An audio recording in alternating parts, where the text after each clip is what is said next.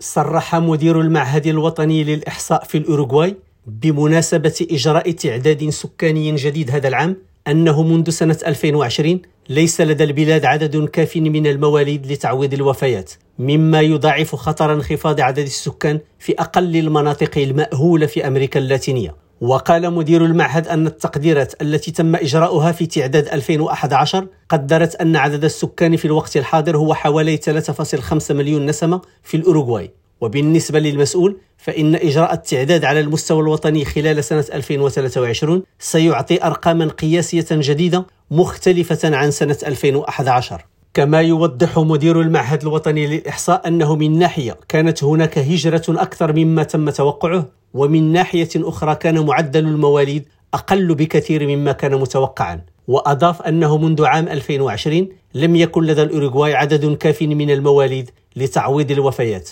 لذا فإن التعداد سيوضح ما إذا كان عدد السكان قد ارتفع عن توقعات 2011 ورصد المعهد الوطني للإحصاء ميزانية قدرها 20 مليون دولار للقيام بعملية التعداد بمشاركة أكثر من عشرة آلاف شخص. وبالإضافة لتعداد السكان ستشمل العملية أيضا أسئلة حول الحيوانات الأليفة والأطفال المصابين بالتوحد والهجرات الجديدة والعمل عن بعد. رشيد ماموني ريم راديو بوينوس ايرس